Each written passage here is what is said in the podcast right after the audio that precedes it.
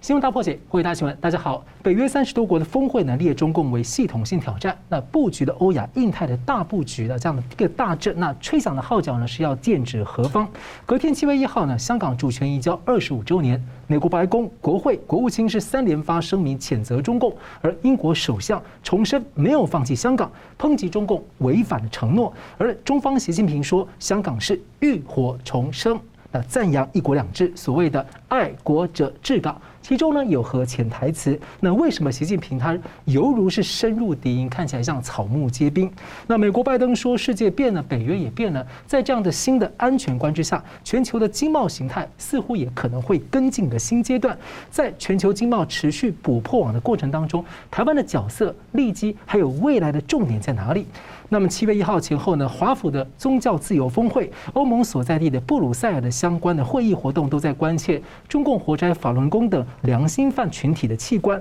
而七月一号是中共建党日，也是全球退党日，七月是全球的退党月。那么。当全球的反共围堵潮在升高的时候，这样一个退出中共组织的退党三退良心精神运动，已经累计要达到四亿人，它的时代意义跟作用是如何理解？我们介绍破解新闻来宾，台湾大学政治系名誉教授明居正老师。呃，主持人严教授两位好，各位观众朋友们大家好。中华经济研究院 WTO 及 RTA 中心副执行长严慧欣老师。主持人好，明居正教授好，以及各位观众大家好。后来北约峰会呢，亚太四伙伴国啊第一次参加峰会。那日本首相呢就提议未来呢定期参加北约理事会，就顶着让中共很难受了。那这个峰会呢通过了一个新的战略概念，启动二战以来的最大防卫和吓阻的变革，把中共描绘是系统性挑战，要防止中共的胁迫策略，还有分裂联盟。那么。北约秘书长特别说，中国不是敌人，中共构成严重威胁，霸凌了台湾和邻居。英国外相则警告，中共如果入侵台湾，会是灾难性的误判。秦教明老师啊，这个四到六月份这个连串峰会下来啊，跟去年很类似啊。那北约峰会看起来应该是一个阶段性的总结，那你怎么解读北约对这样的一个中共等等全面的战略定位，还有这个峰会的布局，它的意义是什么？嗯，我先说一下你刚才讲的一句话哈。嗯你说是系统性挑战，我把原文看了一下，它不是系统性挑战，它是系统的挑战。哦，系统的挑战。因为原来原大家以为是 systemic，呃，systematic，不是，它是 systemic。这两个字听起来很像，但不一样。系统的系统性挑战，就大家一般翻译啊，就是中共从政治、经济、军事、社会各方面挑战我们，形成一个系统，叫系统的挑系统性挑战。那什么叫 systemic 系统的挑战呢？它的系统对我们的系统形成挑战。嗯，什么叫我们的系统？我们以国际法为核心的国际规则为核心，跟普世价值为核心的这么个系统，它对我们挑战，整组对干，整组对整组。所以不是说它它形成一个什么有效率的或完整的挑战，不只是这样子。所以其实这次欧洲开的会呢，它是两个峰会了，主要最主要是两个峰会，一个是 G7 的七国集团，另外是北约。这两个的话呢非常像，但略有差别。我们先分别说一下，G7 的公报呢讲到了东海跟南海，说中共在这个两个地方呢这种强力的扩张行为呢，影响到周边邻居的安全啊。那他们呃七国集团说反对任何一方。单方面的以武力或胁迫方式改变，当然大家的解读是针对中共，但你回过头来，如果同时讲东海跟南海的话，也可以只说日本跟台湾不可以单方面以武力或胁迫的方式改变啊，也指的我们。当然，大家更认为说中共可能更是一个会破坏这个现状的一个国家啊，这第一点。第二点，他讲的人权跟香港的问题，人权就特别讲了西藏跟新疆，香港就刚刚你读的那段。敦促中共要履行中英联合声明跟基本法，这就我们过去反复跟大家讲的。中共一直讲啊，我们怎么遵守联合声明，怎么遵遵守国际法的呢？不是的，人家很清楚指出来，这两点你都违背了。而这两点是你当初签字，然后送进联合国里面存参，作为国际条约来保存的，所以你是违背国际条约，大家视这个是不守信用的动作，所以这是很严厉的。再来就是要求中共合作，然后配合对乌克兰的制裁，然后再压迫这俄罗斯结束战争。再一个就是经济的问题，在全球经济当中，公报特别是中共用不透明和扭曲市场的干预，啊，破坏了这个国际经济秩序，所以我们要统一行动来对抗中共。这话讲得很重了。然后最后就提到台湾，就像我们上讲的，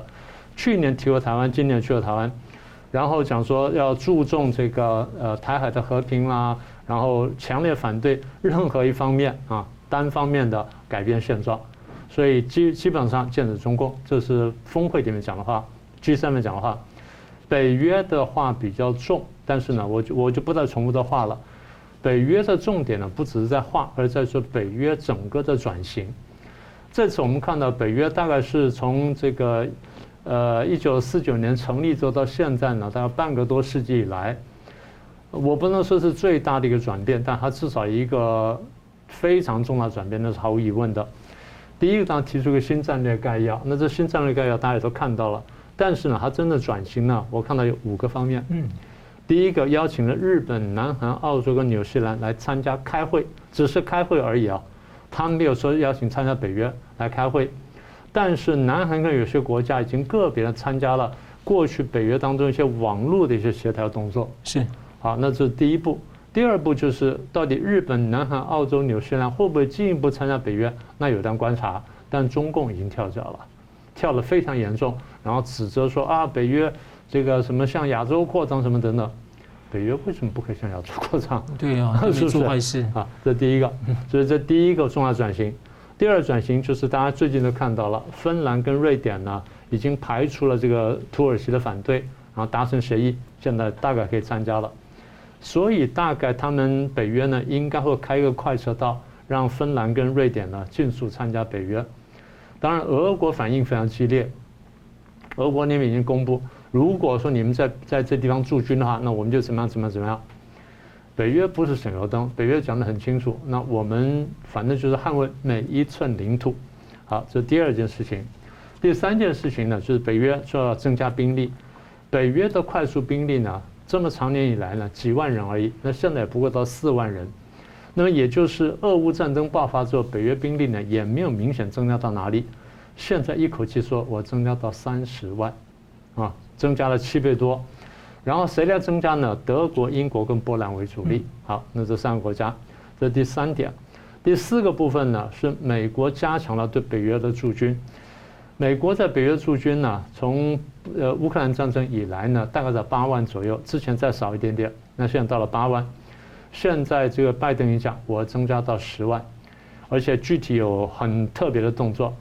派更多的战舰到西班牙，然后派 F 三十五战机到英国，然后在波罗的海三国呢，这个爱沙尼亚、拉脱维亚跟立陶宛呢，我要部署武器，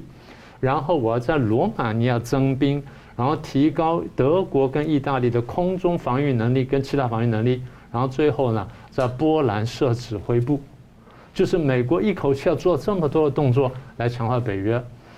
所以从这个北约来看呢，那有人说啊，北约已经全球化了，其实没有。北约当然过去讲过，北约在去年就讲过这话，那我不只是欧洲的北约，我是全球的北约。但现在看起来，它可能没有全球化，至少它是同时面向欧亚。嗯，那这是很大的转变。当然，这话过去讲过，但现在兵力部署跟新战略概要里面都已经讲的话，那是明确的了。大家问就是，那为什么这种转变？简单说，就是北约怎么看俄国跟中共？我上次讲过，我是从北约或者从欧美国家经验来看，今天的国际局势呢，像是二战前的局势。普京像希特勒，普京现在动了乌克兰，然后如果乌克兰整个被他并吞下来的话，下一步呢可能就跟白俄罗斯就结合了，就三个国家结合整个国家，然后差不多的同时呢，下一步如果你们挡不住的话，我会打摩尔多瓦，再挡不住的话打波罗的海三国，然后再挡不住的话我打波兰，那我就彻底变成希特勒了。那中共像什么？中共像二战时候的日本。嗯，你在东海，在南海，在在香港，然后在台湾，你都在这边蠢蠢欲动，所以在欧美国家看起来，你们是东西呼应，破坏国际秩序。他们从历史上学到的教训就是，如果我们现在姑息的话，那大战就会爆发。所以，如果我们从二战学到的教训的话，我们现在要抵抗俄国，然后要警告中共，免得二战爆发，呃，免得第三次世界大战爆发。这就是恰恰好我要避免战争爆发或避免两线作战的这个走向。那么在台海很明确，他就讲我要吓阻中共，我要让中中共呢不能动台湾，所以这是他整个的设想。那么北约的变动，我觉得这个可能还是一个更有意义的变动。是。好，我们继续看到呢，就这个 G7 的峰会啊，公报谴责了中共扭曲贸易，到北约的峰会定位中共是系统性威胁，看来自由阵营跟中共势必啊，他们的对抗跟竞争是越加明确。而中共无孔不入的这种超限手段，其实让各国越加的重视供应链跟经贸安全。而在美国推出了印太经济架构之后呢，G7 峰会发起六千亿美元的全球基础建设计划，那北约呢也要提供十亿欧元的创新基金，而在一些这个抵御。恶意技术跟北约的技术优势等等，似乎可以看到一些相应对应的脉络。那呃，美国两届政府已经建立了印太跟全球性的安全网络，费用了很多时间去巩固外交军事的这个结盟哦。那越来可以从中看到前面蕴含了一些贸易上的前瞻设定，然后具体延伸向经济安全的供应链啊、反霸凌啊，还有重建自由公平的贸易跟金融。所以想请教严老师，您觉得说？在这种新的安全观之下，整个全球的经贸形态或者一些要素会不会进入一个新的阶段？那我们要怎么把握？那可能是一个什么样一个景象？好，那个针对现在我们看到，呃，透透过像 G7 要去投入这个六千亿的基础建设，实际上它是其来有自的，因为美国现在在推动这个所谓的下一个全球经贸的这个形态上面，它就是要去巩固它新的盟友，它要去推动它新的结盟方式。那我们当然最呃最大家最熟知的就是最近的这个印太经济架构的这个公布。可是呢，印太经济架构对于很多的参与的国家来说，他们认为，特别是这个被邀请参加的这个呃东协的成员，像呃印尼、泰国、菲律宾这些国家，对他们来说，他们觉得印太经济架构本身好像欠缺了一点政策牛肉。那对于这个，因为美国现在所提出来的印太经济架构有四个支柱，那四个支柱里面，第一个支柱在讲的都是谈规则性议题，另外三个支柱呢是属于商务部推动，就就包括供应链韧性，还有这个基础建设，然后还包括了这个租税的有关的贪腐的呃反贪腐的行为。那看起来只有可能在这个这三个支柱里面，其中这个基础建设上面，有可能可以带来这些呃。哎，这个印太经济架构国家给他一些额外的优惠或所谓的政策牛肉，那但是因为美国凭自己之力，他恐怕还没有办法投入这么多的基础建设的资金，特别是在俄乌战争之下，他需他必须要拨呃挪用很大的国防预算，所以呢，你可以看到美国实际上是逐步在推动，他在去年实际上已经让 G Seven 这些国家同意了说，他们要去推动一个所谓的呃重建美好未来的世界版。那那个世界版的这个重建美好未来，也就是要去推动协助这些贫穷的这个国家来推动他们的基础建设，他们的目的就是要提供这些国家另外一个选择，也就刚刚我们明教授这边所提到的另外一个系统的选择，因为现在这些。呃，东协国家实际上有很多都是中国在“一带一路”之下去协助他们基础建设的创建，可是他们这些可能都是很多的这个债务不透明，然后还有这这中国政府可能主导性很强。那这个东西呢，就是现在呃也是这些国家诟病的地方。那所以我们看到呃美国现在去呃呼吁。吆喝这些所谓 G7 一起投入六千亿，也就是希望他让这个印太经济架构的政策牛肉可以更具体，因为毕竟很多现在东协成员都还在就是左顾右盼，他不确定他们是不是真的要投入这一个呃印太经济架构。那我觉得透过这个基础建设，呃，就是这些 G7 国家愿意承诺让他们这个就是提供他们一个另外一个中国以外的选择之下呢。我相信有助于这个印太经济架构这个系统的形成。那我觉得，在如果可以很巩固这样子的一个情况之下呢，我们可以预期，呃，接下来因为 WTO 过去来说是大家一个所谓不分任何的所谓你的体制面，我们只有分经济，你是的经济开发的，是这个所谓呃开发中国家，还是说你是已开发国家？过去 WTO 这个贸易地球村是这样子的概念。可是现在看起来，美国现在想要做的事情，就是他要去推动一个所谓有以价值、以共同的价值，而这个价值是什么？是属于所谓民主价值、市场经济、这个工、这个科技、先进科技，就朝要朝向这样子的一个方向去区分出所谓不同的阵线。那所以我们可以想见的，可能未来的世界会是有一个民主的 WTO、民主阵线的 WTO，呃，科技先进科技阵线的 WTO，或者强调绿色经济、洁净能源的 WTO。所以这个世界可能未来不会是，但 WTO 当然会继续存在，可是可能会有很多的小小团体的这样子的一个结盟的方式，呃，陆续成为接下来的这个景象。那特别是呃，也是刚刚和呼应刚刚我们明教授所讲的这个系统呢，就是现在的一个地球两套系统，恐怕就会是未来越来越明显的一个态势。那因为我们现在所看到的，呃，未来会出现可能就是会有新的一套所谓政治的系统、人权的系、人权保护的系统、经济结构的系统或者新规则的系统。那这些系统本身，就台湾来说，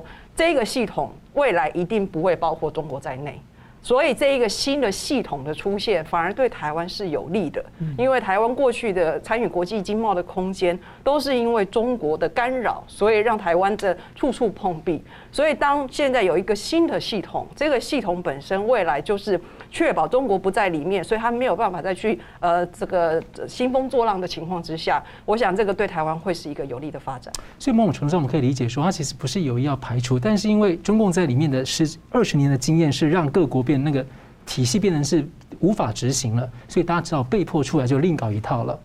对，而且因为他们呃，就是中国有很多东西看起来是没有要改变的意向，嗯，所以呃，我相信美欧这些国家，他们觉得他们也放弃了这样子的一个尝试，就他也不做他的承诺。对，嗯，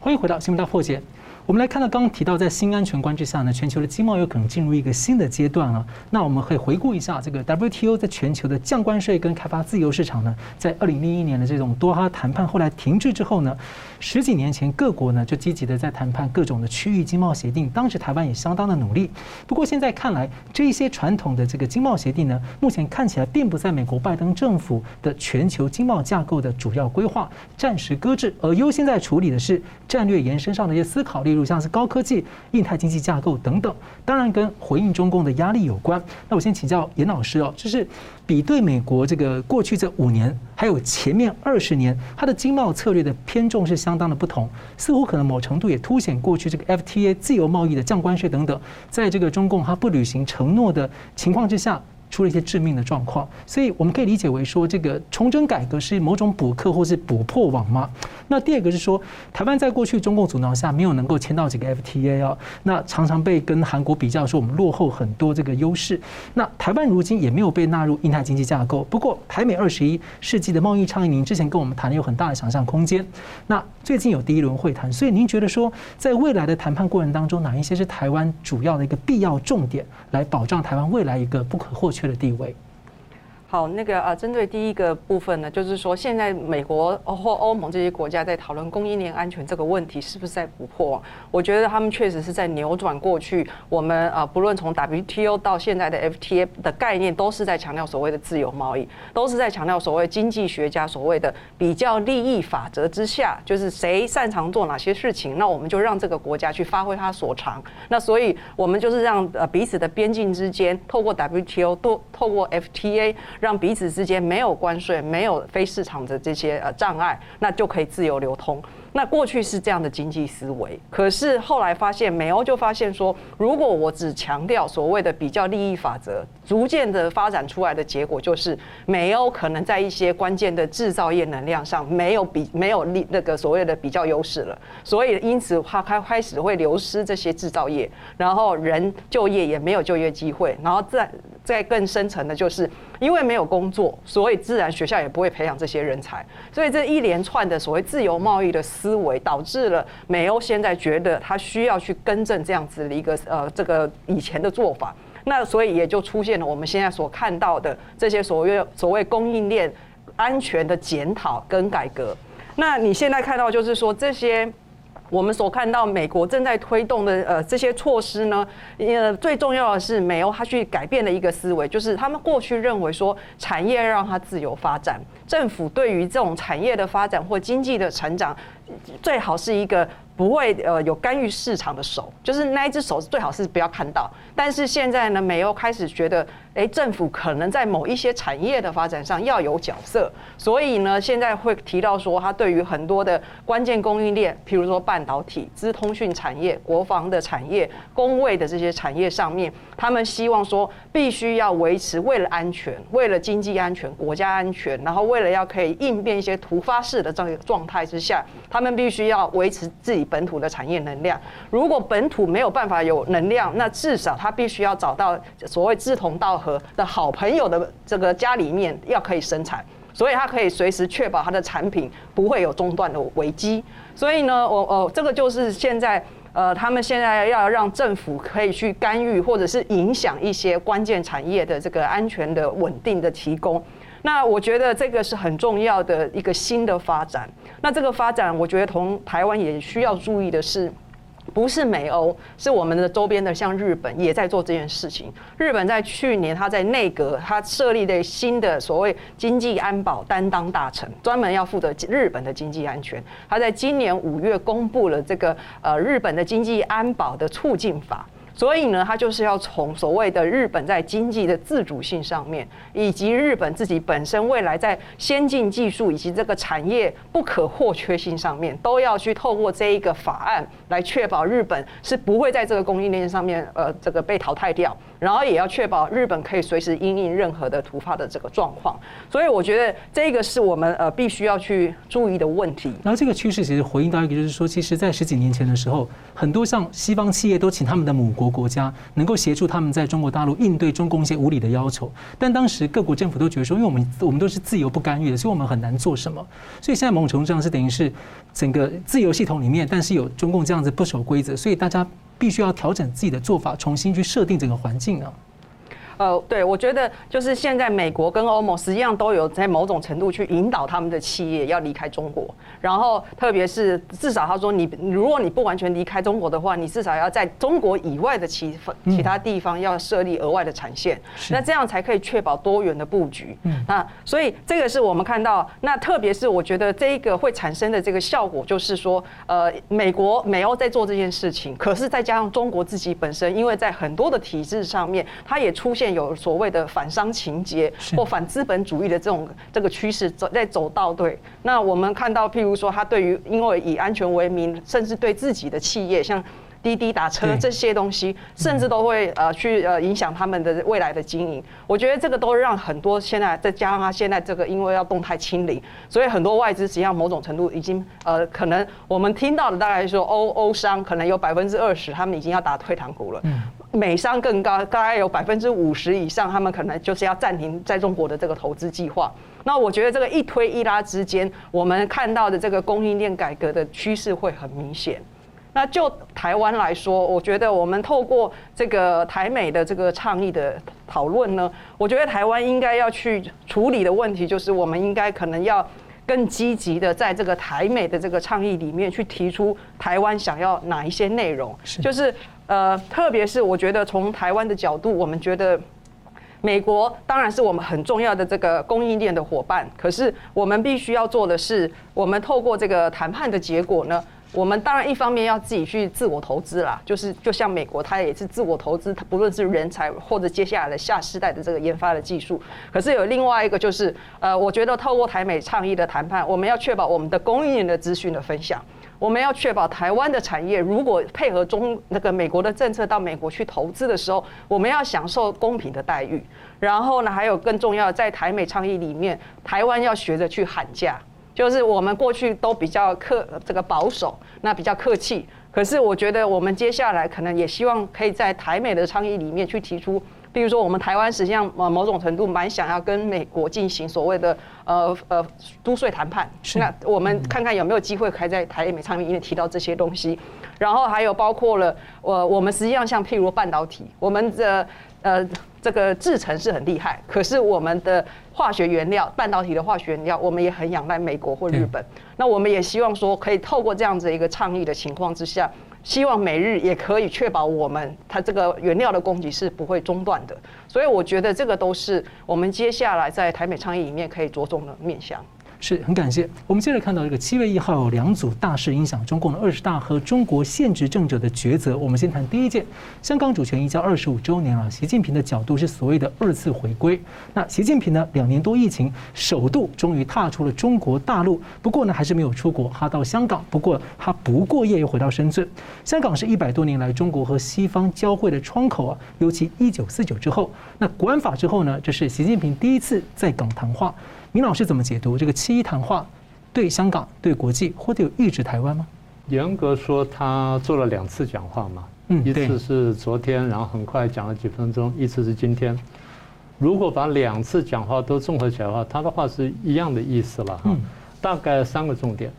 第一个重点是，过去一段时间里面，香港经过了一次次的严峻考验，战胜了一个个的风险挑战，浴火重生。我们想问一个问题：这考验是谁给的？然后这个风险是谁造出来的？这火是谁放的？啊，这第一点。第二，他说“一国两制”有强大生命力，确保香港长期的繁荣稳定，维护香港同胞的福祉。啊，“一国两制”是个好制度，在香港取得了举世公认的成功。这包不包括英国从这几年来一直严厉批评，包括这两天英国首相还讲说，你们就是违背了这些一国两制的这个要求跟的承诺。好，那什么叫成功？我们这样子讲。这第二点，第三点比较值得注意，就是他今天才说的，一国两制没有任何理由改变，必须长期坚持，因为大家一直担心你一国两制会不会半途而废？但当然从外人看已经半途而废了，他不是这样看的。所以，我们来看看怎么解读他讲这些话。这是我想你你问的主要的意思。嗯，其实他讲的话有三个对象啊。他主要是讲一国两制是成功的，但他对谁讲呢？第一，对国际社会讲，一国两制是成功的，所以欢迎大家继续投资。这甚至背后的潜台词。第二，对台湾讲，一国两制是成功的，所以台湾应该考虑接受。第三，对内部讲。因为一国两制成功，所以你们不能反对我习近平的人不能拿一国两制失败来批评我。这三点我就是最核心的意思。好，那大家讲了半天，大家问，那你说了说了这么多，他说这个一国两制成功的，你凭什么说他是成功的？我们得从中共角度去看这个问题。中共的思维跟我们很不一样。我们觉得说一国两制已经残破不堪了，已经这个呃红旗落地了。他不这么认为，他认为是成功的。为什么他认为成功呢？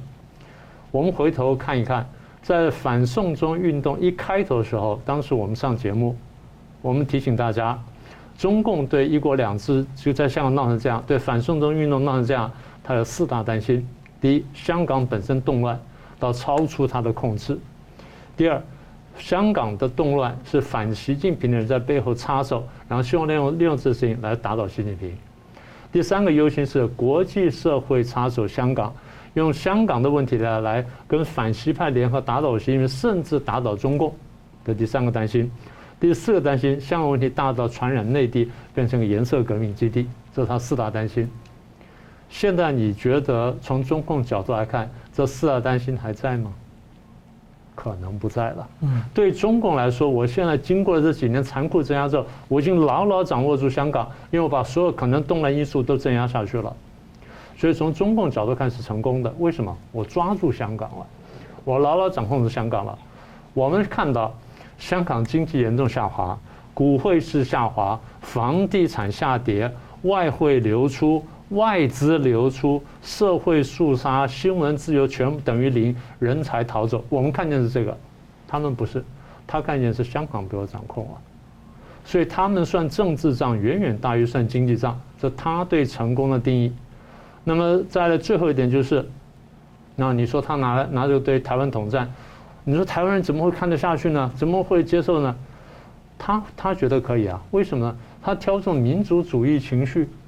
在香港事情闹得这么大的时候，台湾不是很多人在帮中共讲话，帮港英这帮帮这香港政府讲话吗？不是讲说这些人，你们就制造动乱，你们就制造动制造什么，把香港搞成这样子吗？你为什么没有先去批评制造问题跟放火那个人呢？这不是我说的吗？那个人先去推国安法，平白无事推个国安法，然后推个二十三条，然后要把香港越收越紧，你们难道看不到吗？一国两制的悲惨下场已经逐渐走向一国一制的时候，香港人活生生用鲜血、用生命流血的演给台湾人看，你还看不懂一国两制下场是什么？这不是很奇怪吗？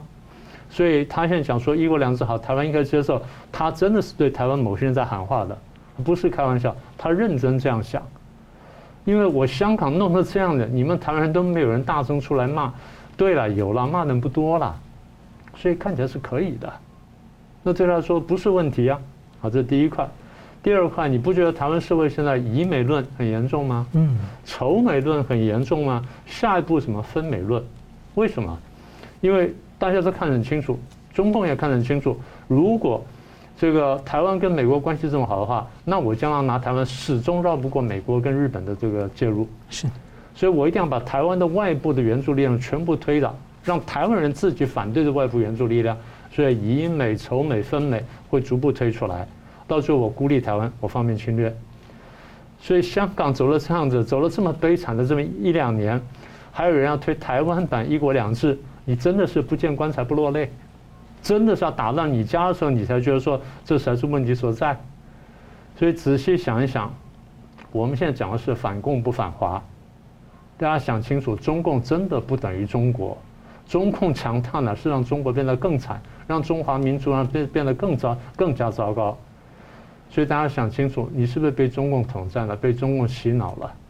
你要你要真正用文明社会的标准重新衡量香港的话，你得到结论跟习近平结论一定完全不一样。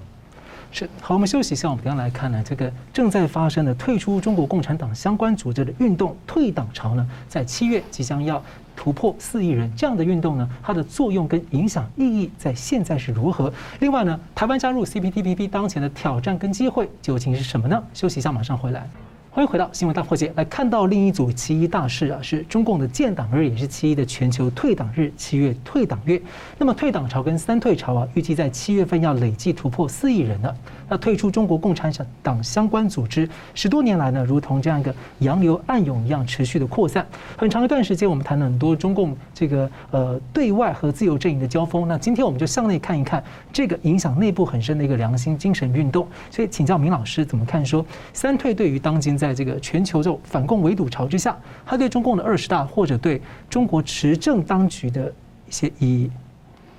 我们先看一下中共官方公布的一组数据哈，呃，中共中央有个叫组织部、中组部，中组部每年到差不多这个时候呢，都要去整理一下去年党的发展，就共产党的发展，他给大家做个完整的报告。我们这两天呢，刚刚看到他那个统计数据呢公报出来，我就抓重点讲。中组部发的东西叫做《中国共产党党内统计公报》。好，这个公报里面讲，到去年呃，就二零二一年十二月三十一号为止，中共党员总数是九千六百七十一万。嗯啊，这个加呃两千多人，所以这个党的人口呢，党的总人数呢，比很多国家总人口还要大，比德国总人口还要大，将近一亿人。那比起二零二零年增加多少呢？三百四十三万。增幅是百分之三点七，各位可能不太熟悉这数字。中共过去每年党员增加数字是要比这个多的，然后增幅比这个要大。那为什么少了呢？两个可能，一个可能就是反贪腐打掉了一些人，另外可能是病死了。哦，非常有可能是病死了。好，那这个是官方给的数据。好，那这个三退运动是怎么来的呢？大家讲，你刚刚你不是说三退现在三亿多人吗？将近四亿吗？他说荒唐，你刚自己讲，共产党员才九千多万，怎么会退到三亿四亿呢？大家搞清楚，三退运动啊是二零零四年年底开始的。那为什么开始三退运动呢？简单说，二零零四年底呢，出现了一系列文章，做成一本书，叫《九评共产党》。九评共产党系列文章出来之后，在这个海外华人当中引起了很大的反响，所以很快呢，就有人在国在当时网络还不是那么发达。是在这个报纸上登了一个大概小启事，然后说他说我宣布退出中国共产党，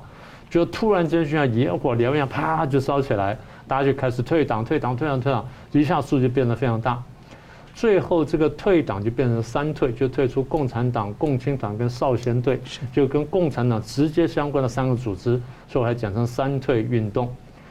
三退运动搞到现在呢，从二零零四到现在呢，十八年了啊，呃，要进入十九个年头。那它到底有多大的冲击呢？大家讲说这什么了不起啊？就是你参加国民党就退了嘛，参加民主党就退了嘛，不才跳来跳去吗？这个共和党跟这个民主党也跳来跳去，不是的。民主国家的政党跟共产党是两回事情，或反过来说，共产党是完全看不起民主国家政党的。当初共产党在打造共产党的时候，列宁就讲，我们要打造的是一个新型的政党，是一个新型的职业革命家政党。我的党员以革命为职业，不做别的事，以革命为职业，是要职业革命家政党。用我们像话来说，叫 Seven Eleven，就这意思。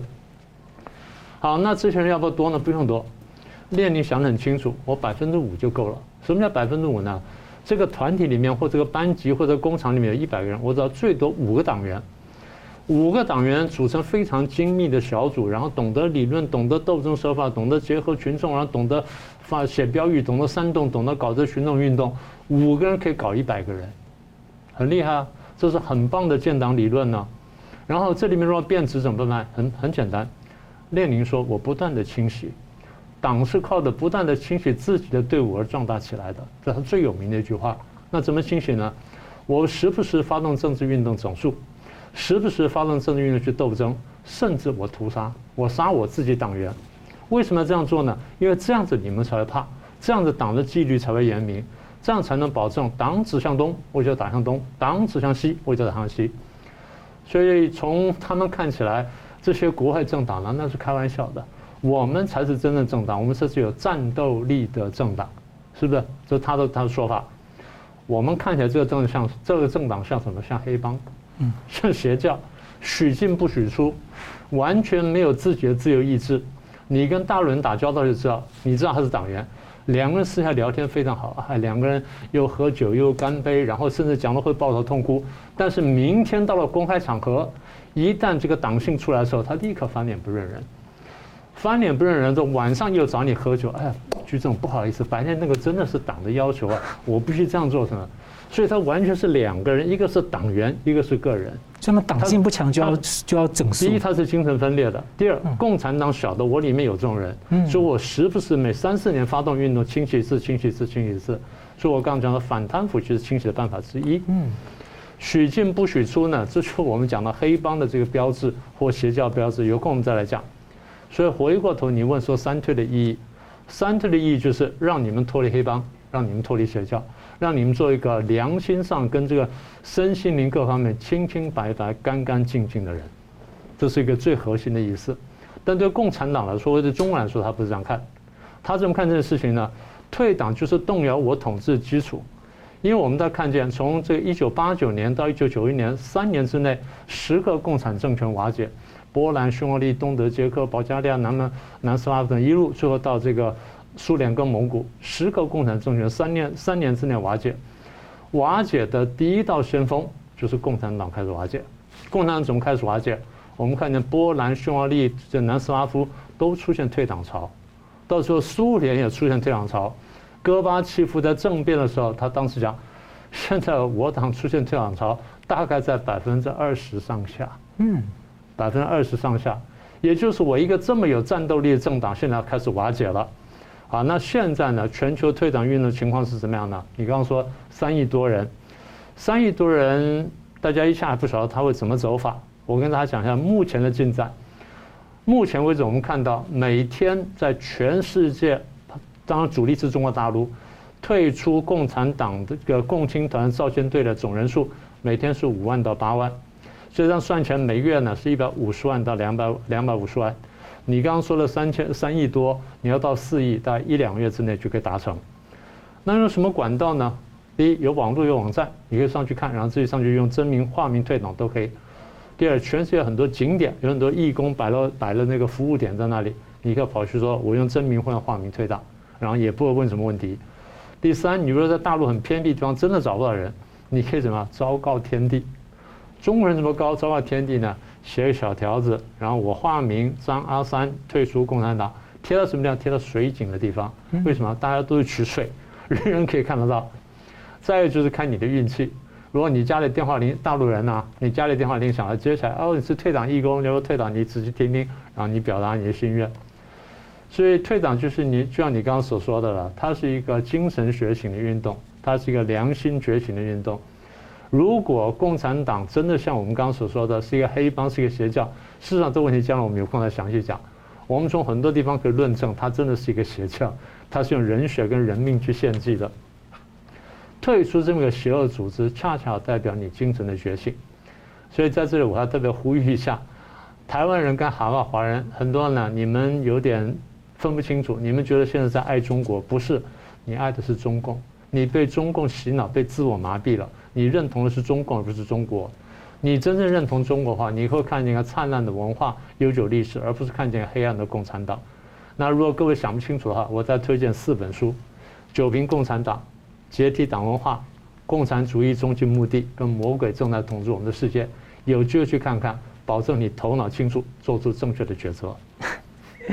好，我们接下来看到，其实中国大陆十几年前，我记得那时候经常听到大陆人说一句叫做“我的三观被毁”啊，就是遇到一些这个极端事件啊等等，他们觉得很冲击。那中共也着重控制三观。那我们现在谈到这个，觉得这些年了，中共其实啊不止毁了中国人的三观，这个各国的这个经贸观等等的也受到中共很大的冲击啊。刚跟前面跟严老师探讨这个全球经贸的这个调整哦，那近五年来经过贸易战、疫情战争、霸凌跟混合威胁的台面化，其实各国很多的刺激跟反思。在这种的新安全观之下，我们回头看 CPTPP 的话，您觉得说，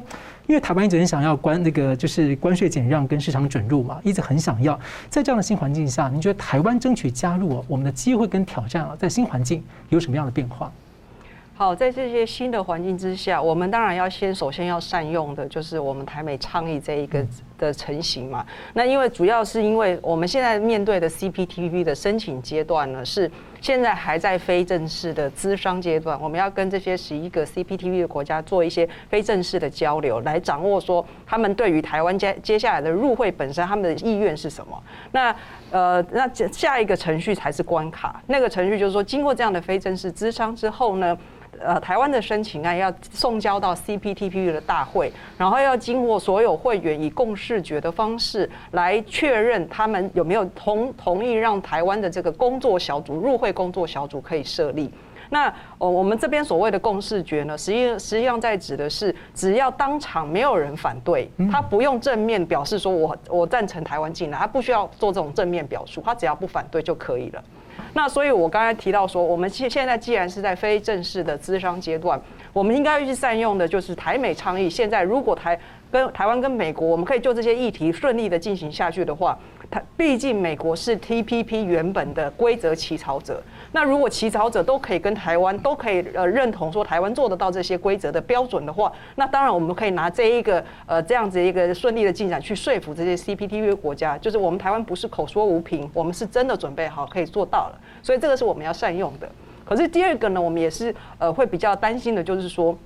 毕竟美国现在觉得 CPTPP 就是一个传统的 FTA，所以他真的对他兴趣缺缺。虽然我们知道日本实际上是很期待美国可以回来，对。可是如果在美国现在呃基本上拜登短期之内没有这个意愿的之下，我们本原本期待说呃，就是美国政府是可以去帮我们打破这些就是这些还可能还在犹豫的这些 CPT 国家的一个观望，就是特别是包括像这些呃马来西亚这些。呃，就是比较东协，可能还在不确定会不会有一中原则这样子的考量的这个国家，所以呃，我觉得我们呃就这个部分呢，呃，我们是会觉得是美国没有在里面，确实是个挑战。可是我觉得另外一个对台湾的好这个助力是 c p t v 就算它是一个传统的 FTA，可是它要要去诉求，就如同我们刚刚提到的，它像 WTO 像其他的 FTA 都是要透过降低关税。来促进彼此之间的经贸更为提升跟整合，这个实际上跟我们刚才提到，现在大家对中国的戒备的心态是完全背道而驰的。嗯，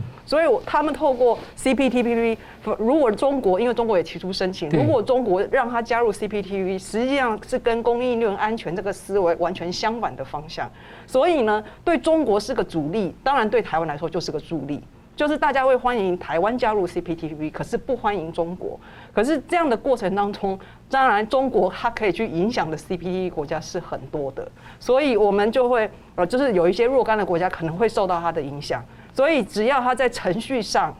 去影响到，就是让这些国家，我刚刚提到，他只要在呃讨论台湾的议案的时候，他们可能现场表示反对的话，实际上那就会让台湾卡关。所以呃，我们现在所看到的情况就是，现在有呃除了英国的申请案，现在已经进入了实质谈判的阶段。另外几个新申请案，中国、台湾、厄瓜多还有韩国，这四个都是还没有送到大会去讨论的新议案。那原本我们期待说，会不会有机会是四个新申请案一这个一并上呈到这个大会，那大家就是四个一起通过。但是现在呃，因为这个最近李显龙这个新加坡总理李显龙有出来讲说，因为今年的这个轮值国 CPTPP 轮值国是新加坡，他有说新加坡的责任就是做好交通警察的角色啊，所以也就是说。呃，他可能预期是，呃，如果有些国家可能先可以取得其他，在这个非正式的咨商当中可以取得其他国家的同意，那或许这个申请案就就先送。那如果没有办法达成共识的话，可能就是就是往后延。所以看起来，嗯，可能没有要四个新申请国一起送送大会的这样子的一个准备。所以我觉得就这样子的情况，呃，对对台湾来说，确实还有蛮多的挑战。尹老师，我想要先追问刚刚一个地方啊，就是说，在刚刚这样看起来不是对台湾很很正面的这个呃环境之下，但是因为有台美的二十一世纪贸易倡议，如果台美持续有工作小组在进行的话，某程度就是等于是本来我们 CPTPP 加入的设立小组那个工作，我们等于同时跟提前跟美国先继续在做了，所以等于是如果我们跟美国持续的往前做的话，当有一天 CPTPP 的环境有利于台湾政治上排除一些干扰的时候，台湾就有机会用最快的速度更快的加入，是这样吗？呃，因为美国现在已经退出了 CPTPP 了，对，所以呢，它呃，我们跟台美之间的顺利谈判呢，并没有办法完全取代掉 CPTPP 现在十一个成员国对我们的呃这个同意与否的这个权利。所以呢，呃，我我觉得台美倡议只是可以隐含，我们推动顺利的话，是可以隐含着，就是我们是可以满足 CPTPP 这些所谓高标准的要求，对。那所以，呃，但是我们当也知道，美国对于这些 CPTP 国家都有影响力。只是我们，呃，我刚才所提的重点就是说，毕竟美国现在拜登对于 CPTP 兴趣缺缺的情况之下，他愿意不愿意在这个过程、这个这 CPTP 这个活动当中去帮我们出力，帮我们去呃间接的游说这些 CPTPP 国家要用共通过共识决来支持台湾的入会。那我们觉得这个东西或者。不未必是拜登现在政府的重点，因为拜登政府或许可能会觉得，你台湾来认真跟我谈台美二十一世纪倡议就可以了，那二这个 C P P 可能就是一个过时的。未来或许我美国会另起一个新的 CPTPP，就是没有关税的 CPTPP。那我那时候美台湾去加入这一个新的美国新的启动的这样一个联盟也就可以了。所以这个是我们觉得，就是我们想要去加入这个传统的这个 CPTP 这一种 FTA，呃，现在确实还有几个关卡需要去克服。好，节目最后呢，我们请两位来宾跟我一分钟总结今天的讨论。先请明老师。啊，我们刚刚提到第一点呢，就是北约现在正在出现五大转型。那面从一个面向欧洲的这么一个安全组织呢，现在变成面向欧亚，不但是面向欧亚呢，而且剑指中俄，所以要解决乌克兰战争，也要解决中共对台湾乃至对周边的这个压力。所以北约的转型呢，我们还得再往下看。那当然，北约跟中共之间冲突呢，应该是慢慢会升高。这第一点。第二点，香港以现在这个情况看起来，可能会变得越来越糟。所以我想呼吁一下，流亡全球的香港精英，你们现在还可以做点事情，在网络上面揭发中共，打网络战，至少参加大翻译运动，把香港的情况呢，跟中国大陆情况呢，跟全世界广广而告之的话，对香港未来命运呢会有帮助。第三呢，三退运动，就像我们刚所说的，是一个精神觉醒，是一个良心觉醒的运动。中共不管从意识形态也好，从组织也好，从社会控制也好，乃至推出的这个具体政策也好。都是邪恶而残忍的，大家必须看见。所以大家不要以为说你现在帮助了中国崛起，不是的，你要帮助中共崛起。中共越崛起，你的将来越倒越越危险。我们前几辈人的这个经验教训还不够吗？大家要想清楚。所以不要被中共骗了，真的从精神上要离开中共，要唾弃中共。那呃，颜老师一分钟。好，呃，我觉得现在在这个呃国际客观情势呢，实际上对台湾都是相对友好的情况之下，我们当然要去善用这样子的一个机会。特别是呢，呃，我们现在看到这些台美倡议有很多的议题，都是属于仍然在发展中的这些规则议题。那我觉得，既然美国这么看重台湾，把台湾提升到可以去参与这些国际规则制定的这样子一个参与者的情况之下，台湾自己本身的自我准备应该要快速的到位。那我们呃应该要对这些规则是有所贡献的。那再来的人，我也觉得应该要去注意的一个呃主要的问题就是，台湾是这个所谓全球供应链，就是从这些呃讲求经济效率，所谓这个比较利益法则，乃至于到供应链是在全球布局，台湾实际上是在这个过程当中是受益者，因为我们的代工业非常强，所以呃可是现在这个思维正正在转变当中，所以如同我刚刚提到的。美欧日这些国家都在重新检讨所谓供应链布局的情况之下，台湾不可避免的，我们当然是呃可能会被关切的这个对象。所以我觉得台湾的产业应该要准备好十八般套的这个剧本，包括我们的政府也要有所准备，就是这些我们被关切过于集中或地点集中，或者这个在中国投资比较呃比重比较高的。无论是像半导体、电子代工，这些可能都是我们未来要去寻求更多的多元布局或分散布局，或者是说我们可能要去做一些区域化跟这个卫星化的这个呃投资方式。是，好，非常感谢两位来宾精辟的分析，感谢观众朋友的参与。新闻大破解，我们每周三五再见。